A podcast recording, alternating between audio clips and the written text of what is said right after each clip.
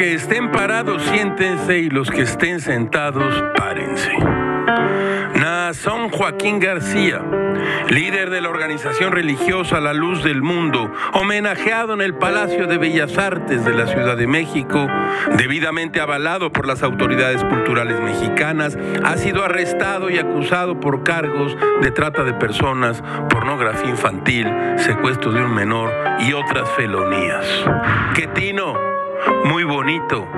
Joaquín García y sus cómplices cometieron estos delitos entre 2015 y 2018 mientras dirigían La Luz del Mundo, una organización religiosa internacional establecida en México y con más de un millón de seguidores.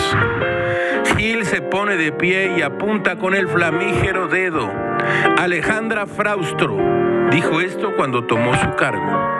El arte para sobrevivir requiere de libertad y pluralidad. Muy bien, eso incluye a violadores y pornógrafos infantiles.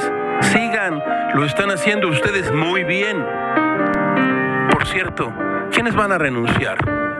¿O pasará como una anécdota homenajear en Bellas Artes a un delincuente? Es verdad que Nazón podría tener defensores. Ande, Santa Sabina, escriba una fabulilla. Los nazones maltratados. ¿Qué? ¿No se anima?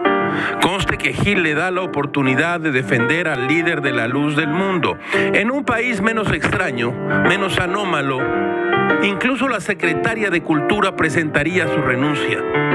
Oigan, ya en serio, metieron a Bellas Artes y permitieron un homenaje a un pedófilo, secuestrador y abusador. De verdad, no se miden.